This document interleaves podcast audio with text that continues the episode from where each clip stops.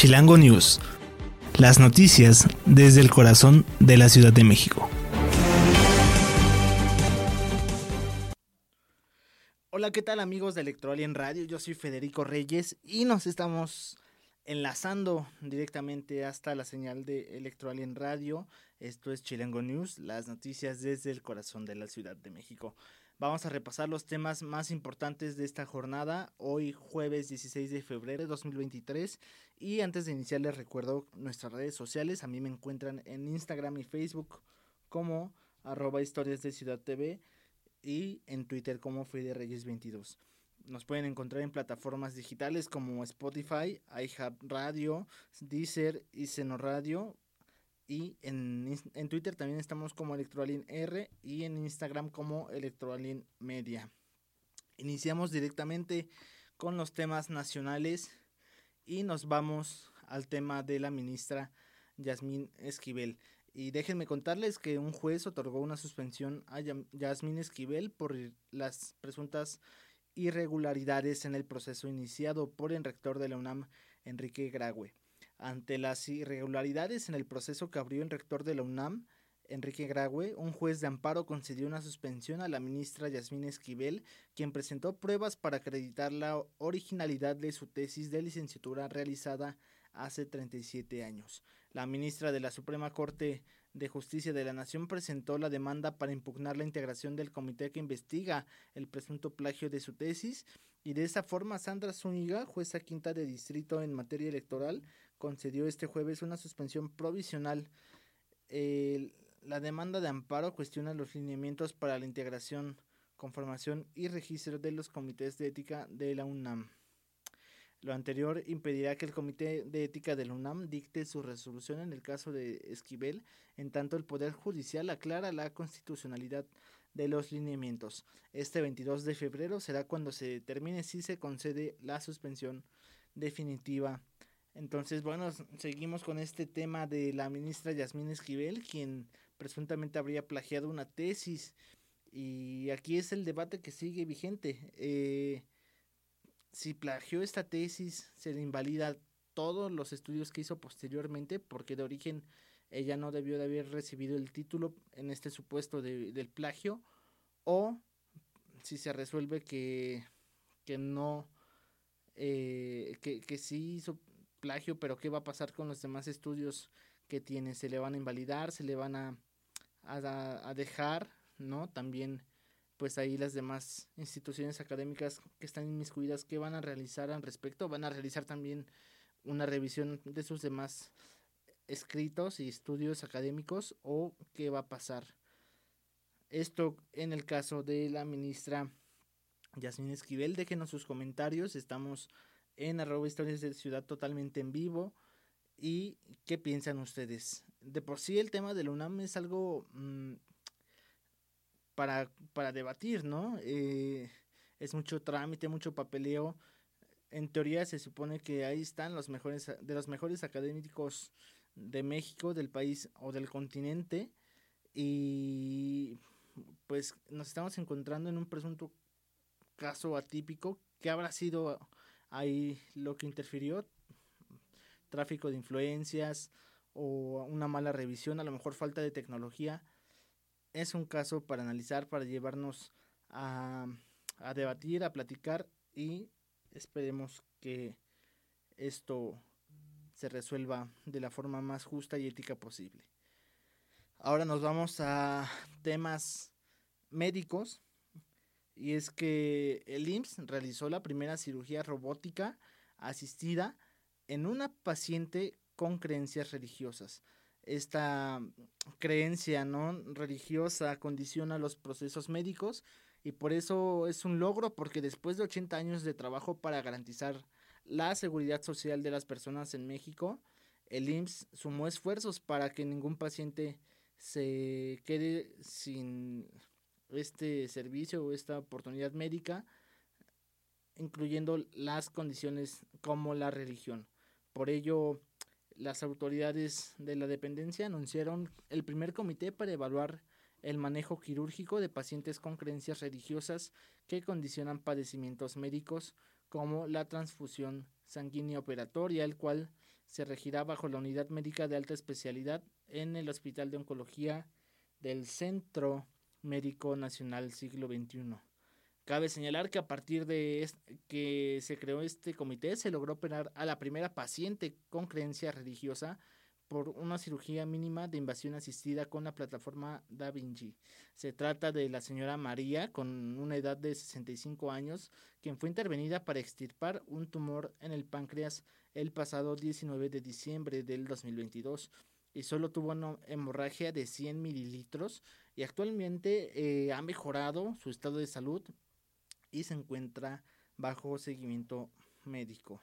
Este caso, bueno, pues se generó a partir del comité para pacientes con creencias religiosas, ya que no se permiten las infusiones, por lo que buscaron a través de un cuerpo colegiado que se brindara una asesoría para un evento quirúrgico completo, como en retiro de un tumor de páncreas de estroma gastrointestinal.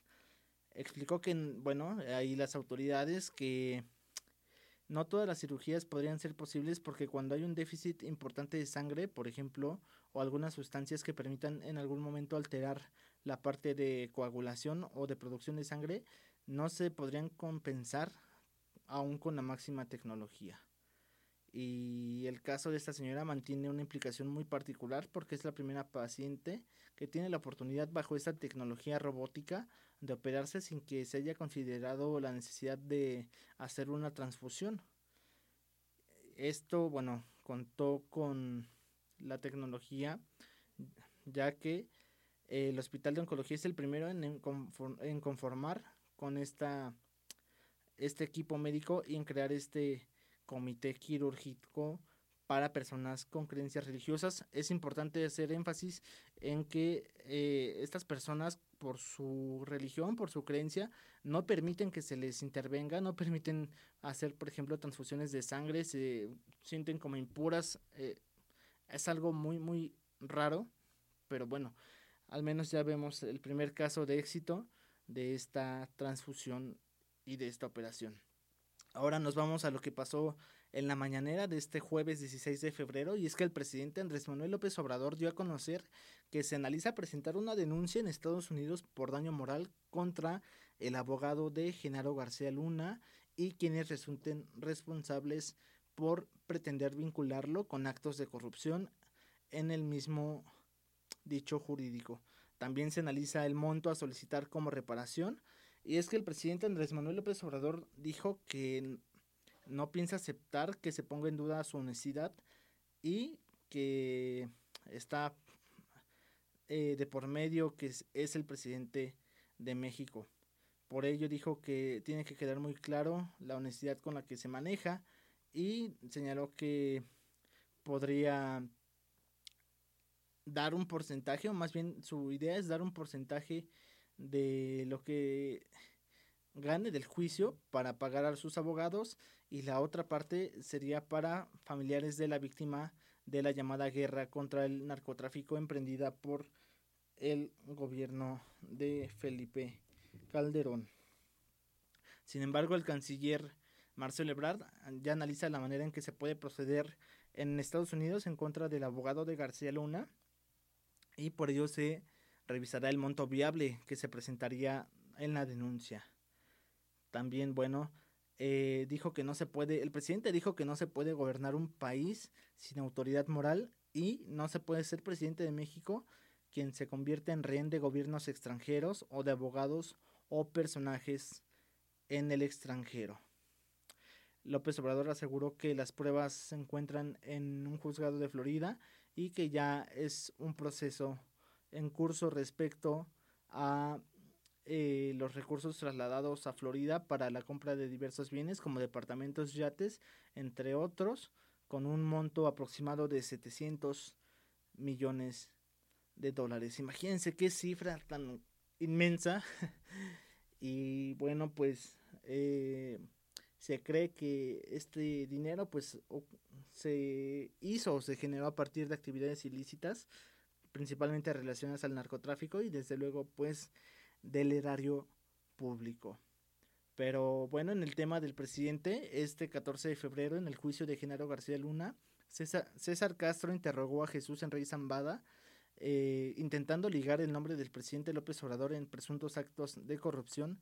Sin embargo, eh, este interrogado negó eh, contundentemente haber tenido relación alguna, por lo que este rumor mm, que liga al presidente estaría siendo desestimado por completo, desde luego desde la propia eh, parte que acusa. Esto recordemos al tener al abogado que está interrogando y la persona que responde que está también en este juicio de García Luna. Vamos a nuestro primer corte y regresamos a Chilango News, las noticias desde el corazón de la Ciudad de México.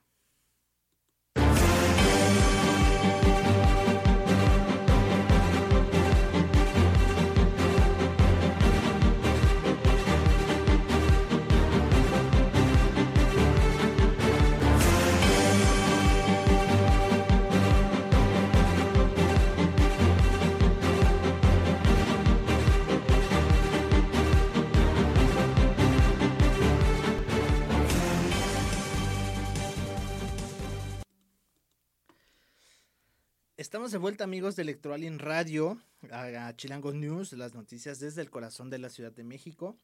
Y les recuerdo que yo soy Federico Reyes y me pueden encontrar en redes sociales como arroba historias de Ciudad TV en Facebook e Instagram y Fede Reyes 22 en Twitter. Iniciamos con los temas de la capital del país y nos vamos directamente hasta la alcaldía Álvaro Obregón, en donde la jefa de gobierno Claudia Sheinbaum dio a conocer algunos avances sobre la línea 3 del cablebús que estará eh, y abarcará la ruta del pueblo de Santa Fe hasta el metro Constituyentes en la alcaldía Álvaro Obregón. Señaló que ya se van a colocar las torres que van a tener seis estaciones, además van a poderse bajar en la cuarta sección del bosque de Chapultepec para ir al cine, a la tercera para practicar parkour, en la segunda para ir al Centro de Cultura Ambiental y en la primera para ir a Los Pinos. Se dijo que eh, se va a dejar listo para que se pueda cruzar las cañadas de Álvaro Obregón. Esto al dar un recorrido sobre la zona y también recordó que su administración colabora con el gobierno federal para las obras de la cuarta sección del bosque de Chapultepec con el programa Naturaleza, Cultura y Sociedad. Hay que recordar que en esta zona se está construyendo una cineteca nacional, un museo especial de arte y otras atracciones para esta zona de Chapultepec. Además dijo que los habitantes de la demarcación en breve podrán ver eh, cómo se ponen en marcha dos programas sociales, Bienestar en tu colonia y la rehabilitación de centros de salud. Para bienestar en tu colonia se visitarán las, las 333 colonias para conocer de primera mano la necesidad de la gente y también se atenderán problemas de bacheo, luminarias y de intervención de espacios públicos. Para los temas de los centros de salud serán rehabilitados y contarán tanto con equipo como con personal de salud. Además, habrá 100% de abastecimiento de los medicamentos, los cuales serán gratuitos. Esto es lo que pasó en la alcaldía Álvaro Obregón con la jefa de gobierno Claudia Sheinbaum. Pero ahora vámonos para la alcaldía Miguel Hidalgo, en donde donarán mastografías en esta alcaldía de la Ciudad de México. Esto en el marco de las conmemoraciones por el Día Mundial contra la lucha de la lucha contra el cáncer en la alcaldía Miguel Hidalgo en conjunto con la Fundación COI y la Asociación Civil Cancer Warriors de México donaron 100 mastografías para la detección de cáncer de mama. Al respecto, el alcalde Mauricio Tabe dijo que la alcaldía pone todos los días en la agenda el gobierno del gobierno a las mujeres, puesto que se requiere una fecha conmemorativa para reducir las desigualdades. En tanto, Alessandra Rojo de la Vega, directora general de Desarrollo Social de Miguel Hidalgo dijo que es importante acercar este tipo de servicios gratuitos a las vecinas de esta demarcación, ya que en ocasiones es muy complicado tener acceso a estos servicios. Por su parte, el fundador y presidente de Cancer Warriors México, Kenji López, reconoció a la alcaldía Miguel Hidalgo por poner en la agenda el cáncer de mama, ya que es uno de los procedimientos que más aquejan a la mujer y es importante resaltar a, todas las mujeres que nos están escuchando que tienen que realizar la, la autoexploración, eh, ya que es importante estarse monitoreando constantemente eh, en caso de sentir alguna bolita o algo atípico, acudir al médico, porque la prevención es la mejor medicina que puede haber y más eh, si se tiene al alcance programas como este, los centros de salud, hospitales, para acudir y evitar una tragedia.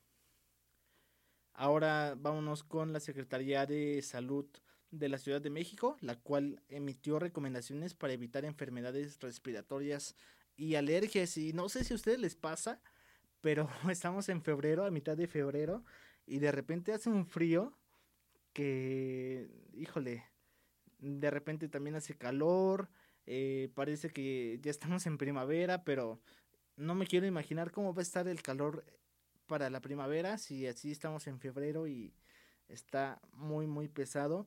Y justamente debido a la disminución de temperatura y el aumento de radiación solar, condición climática común en esta época invernal, la Secretaría de Salud de la Ciudad de México invitó a la población a seguir las siguientes recomendaciones justamente para evitar que se desarrollen alergias y otras enfermedades respiratorias. Si tiene una plumita hay que apuntarlo porque son las siguientes. Hidratarse de manera constante, obviamente con agua. Usar prendas de preferencia de algodón que no aumenten la irritación y procurar la lactancia materna exclusiva. Esto para las mujeres que están amamantando a sus bebés, a sus hijos. Y esto, esta recomendación va con motivo de evitar dar a un bebé algún otro líquido o sólido, es decir, meramente la leche materna. Además, reducir la exposición de, alérgenos durante la infancia y también identificar con alto riesgo, eh, identificar a personas con alto riesgo para desarrollar enfermedades alérgicas, preferentemente desde la infancia, con análisis de antecedentes familiares. También para las personas que se encuentran en oficinas o en su casa, ventilar los espacios abriendo puertas y ventanas en horas soleadas y por la noche cerrarlas. Limpiar frecuentemente superficies con paños húmedos como la mesa, eh, los sillones, nuestras sillas en donde estamos usualmente durante el transcurso del día. Lavar la ropa o prendas de la cama antes de su uso, después también de haber sido almacenadas por temporadas aspirar alfombras y salas con regularidad, evitar la humedad en espacios como baños, cocina, cuartos, esto con ventilación, desum, des, des, deshumificadores o secado manual que eviten el crecimiento del moho. Desde luego usar cubrebocas para actividades al aire libre, cerrar ventanillas durante traslados en automóvil, e, evitar fumar o exponerse al humo del tabaco y no automedicarse si se tiene presencia de algún malestar. En este sentido hay que acudir al, al doctor y bueno, estas son las recomendaciones que dio la Secretaría de Salud de la Ciudad de México. Vamos a nuestro tercer corte y regresamos con la información del mundo. Yo soy Federico Reyes, esto es Chilango News, las noticias desde el corazón de la Ciudad de México. Volvemos.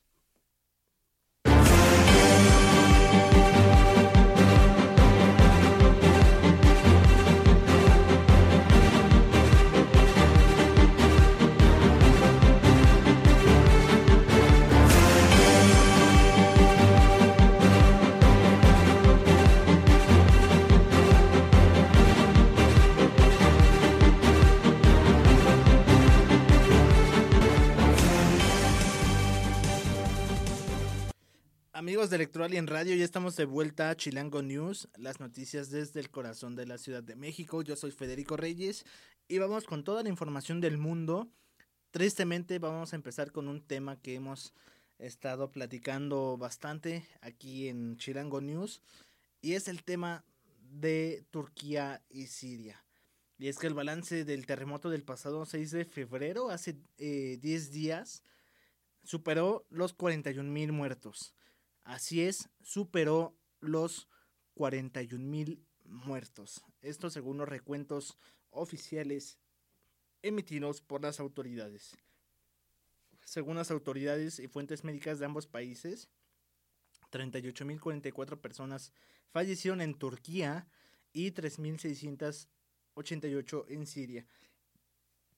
Es decir, la mayoría falleció en Turquía y bueno, sumando estas 38.044 personas y 3.688 de Siria, en total se eleva a 41.732 muertos. Voy a volver a repetir la cifra porque es importante. 41.732 personas fallecidas. Los equipos turcos de rescate sacaron este jueves de entre los escombros de dos edificios a un adolescente de 17 años y una joven veinteañera, 11 días después del temblor magnitud 7.8. 11 días bajo los escombros, qué difícil situación, pero bueno, al menos estén con vida y esperando que, que tengan los menores daños posibles. Turquía suspendió las operaciones de rescate en algunas de sus regiones y el gobierno sirio hizo lo mismo en otras zonas bajo su control. Hay que recordar que aparte de, de este temblor, que, de este terremoto que se vive, pues también tienen problemas de una guerra civil, lo que dificulta muchísimo más las labores de rescate porque no, digamos, no gobiernan estas zonas, entonces no pueden permitir condiciones de seguridad para los rescatistas. Es una situación difícil. Vemos que también ayer estuvieron ah, emitiendo alertas sanitarias porque está la viruela del mono, siguen las secuelas de COVID, está también la gripe aviar. Esperemos que no sea un nuevo foco de infección en el caso específico de Turquía.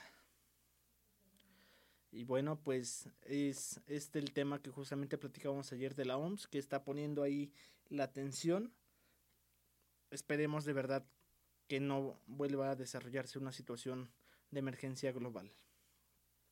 Vamos directo a Francia, donde hay una jornada de protestas contra la reforma de pensiones. Francia vivió su quinta jornada de protestas contra la reforma de pensiones a llamado de los sindicatos, con una movilización en retroceso que espera a la huelga del 7 de marzo en busca de paralizar el país.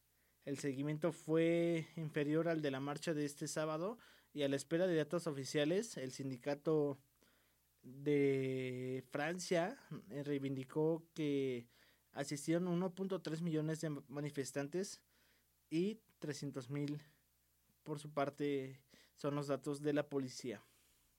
La nueva movilización tiene lugar en plenas vacaciones escolares de invierno en gran parte de Francia y busca aumentar la presión sobre los diputados que tienen hasta el viernes para pronunciarse sobre la reforma.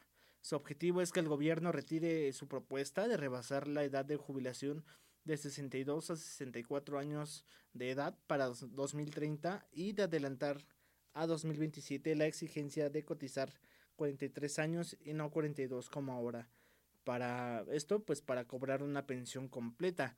En su mayoría los franceses, dos de cada tres según los sondeos, se oponen a estas medidas del gobierno y es que el 31 de enero se registró la mayor manifestación contra una reforma social desde hace tres décadas y acudieron casi 2.8 millones de personas a esta movilización. Por su parte, el presidente liberal Emmanuel Macron está decidido a continuar al defender que su plan evitará un futuro déficit en la caja de pensiones y acercaría la edad de jubilación a la de sus vecinos europeos.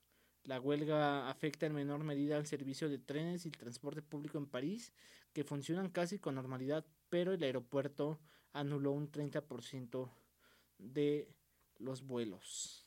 Así es la situación en, en Francia, el tema de las pensiones, de las jubilaciones, que es algo interesante. Bueno, al menos los franceses tienen todavía jubilaciones, nosotros ya desde hace rato que ya no.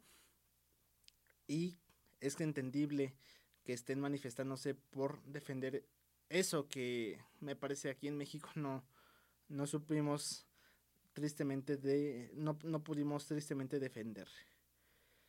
Ahora vámonos a Estados Unidos con el tema de los ovnis, que, híjole, no sé si vieron la cantidad de memes que estuvieron circulando en redes sociales, pero bueno, entre que son peras y son manzanas, el presidente Joe Biden dijo que derribará cualquier objeto aéreo que amenace la seguridad de Estados Unidos.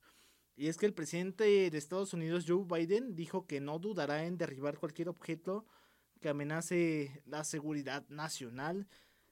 Si algún objeto representa una amenaza para la seguridad de los, de los estadounidenses, va a ser derribado.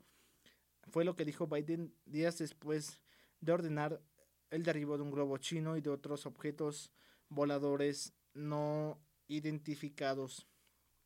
Es todo un tema esto de los presuntos ovnis, ¿no? Eh, de hecho, eh, se empezó ahí a crear cierta polémica, ¿no? Entre que si eran globos, si eran drones, si eran ovnis.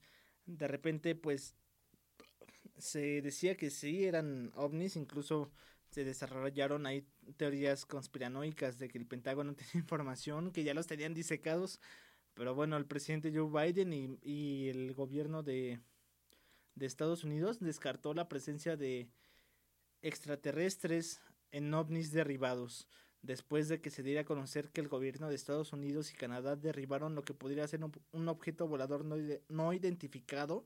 La Casa Blanca dijo que no hay indicios de actividad extraterrestre.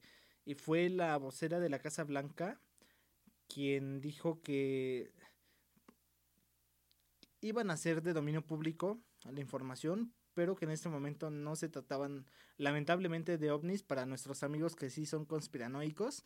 Y también el portavoz de Seguridad Nacional de la Casa Blanca, John Kirby, precisó que aún no se sabe con certeza si dichos objetos tenían la capacidad de vigilancia, pero es algo que no se descarta. Y estos elementos fueron vistos en días anteriores, también fueron derribados, pero no, no se tiene relación si son con motivo de los globos chinos, ya que durante los últimos días se han derribado tres objetos misteriosos, uno sobre Alaska, uno sobre Yukon por Canadá y en el lago Hurón en el norte de Estados Unidos. Pero bueno, por lo pronto no son ovnis, tendremos que esperar a que se animen, ¿no? De por sí no vienen y luego los están tirando, pues yo creo que se van a espantar. Pero bueno, esperemos que si en algún momento llegan a venir los ovnis, podamos verlos o conocerlos. Pero hasta el momento no son ovnis. Vamos a nuestro tercer corte y regresamos para ver qué está pasando en el mundo de los espectáculos. Yo soy Federico Reyes y esto es Chilango News, las noticias desde el corazón de la Ciudad de México.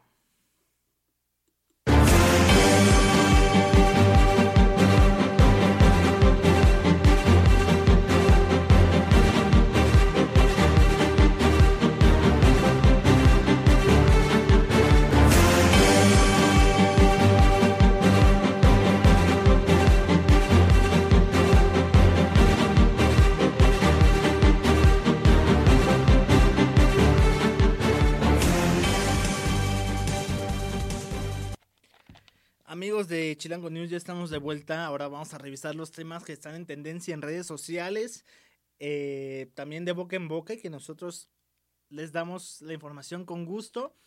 Vamos a empezar con un tema muy raro. Eh, se dio el día de, de Antier con motivo del 14 de febrero. No todos fueron besos y abrazos en San Valentín, también hubo soldados caídos. En esta ocasión eh, nuestro soldado caído fue un, adolescente, pero ahí les va la información. Ya que el 14 de febrero es una fecha donde se busca expresar el amor a través de regalos y declaraciones, esta última acción le costó a un joven que le rompieran su corazón. Esto fue para un adolescente de secundaria que le dio un ramo de rosas y regalos para declararle su amor a una maestra eh, frente a toda la escuela. Según un video difundido en TikTok, el chico esperó a su maestra en la puerta, romántico, ¿no? Desde donde la abordó con un arreglo floral y una pequeña cajita con obsequios. La cajita estaba muy chistosa porque era una cajita literal con un guacalito y traía ahí, se alcanza a ver creo que unas gomitas, una paleta payaso, romántico. Y aunque la, la profesora no aceptó los regalos, este, bueno, no, sí, en un principio la, la, la, profesora le aceptó los regalos, ¿no? Porque pues creyó que era en buena onda. Fue cortés, incluso le dio un abrazo al alumno. Sin embargo, después de aceptar los regalos, le sacó un cartel que decía, maestra, ¿quiere ser mi novia? y poco después la maestra lució desconcertada, incluso amenazó al estudiante con reprobarlo si se trataba de alguna broma.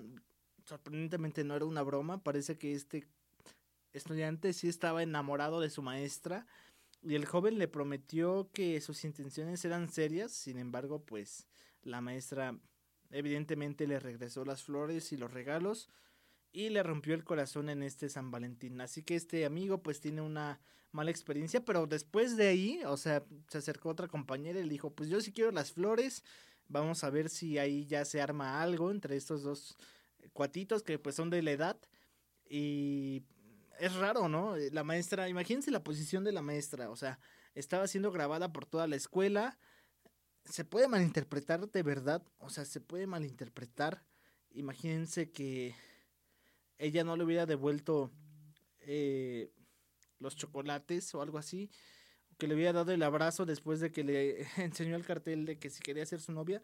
Es un tema serio y bueno, pues salió bien librada la maestra, pero bueno, pobre soldado caído tuvo una decepción amorosa desde la adolescencia.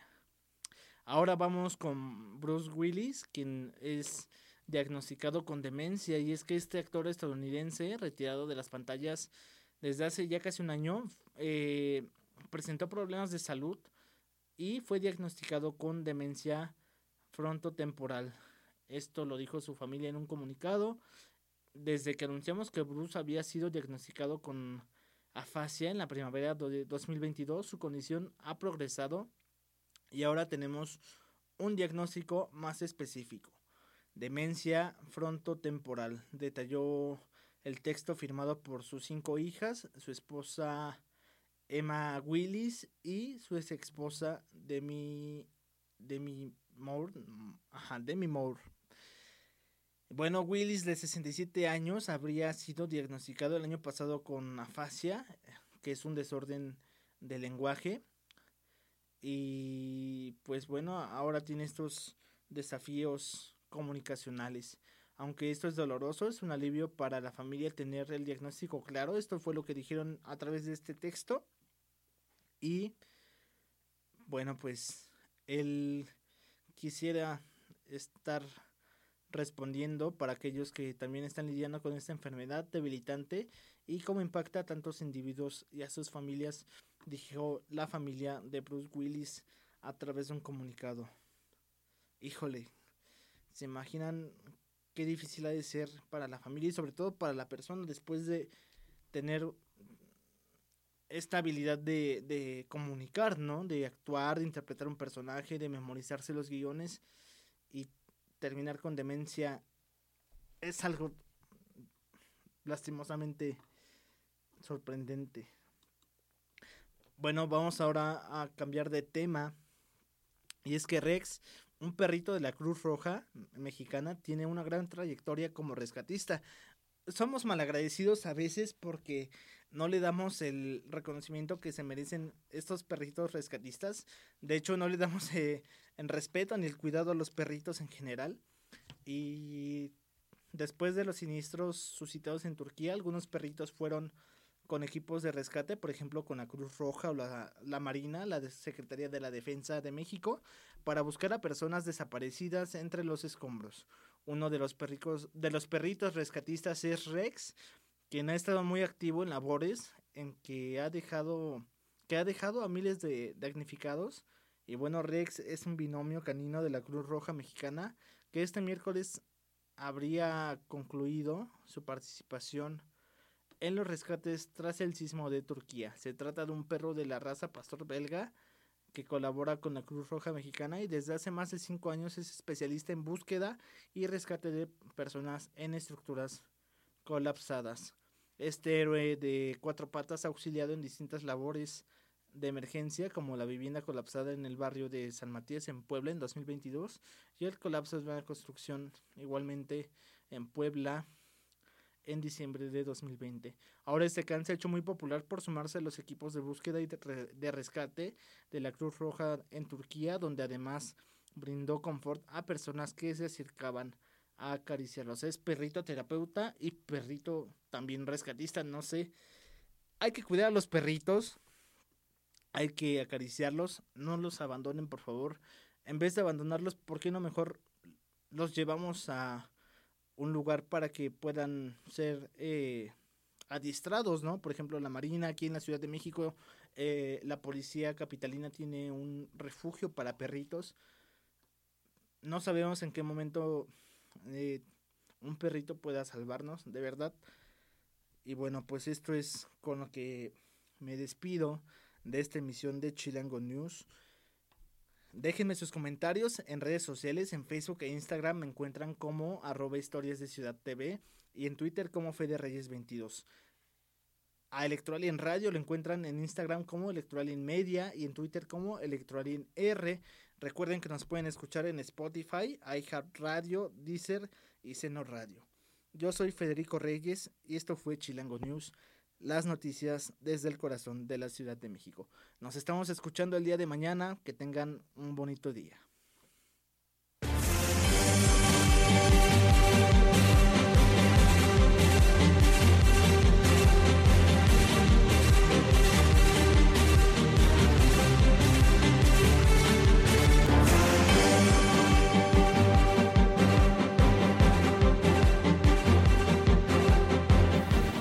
Chilango News. Las noticias desde el corazón de la Ciudad de México.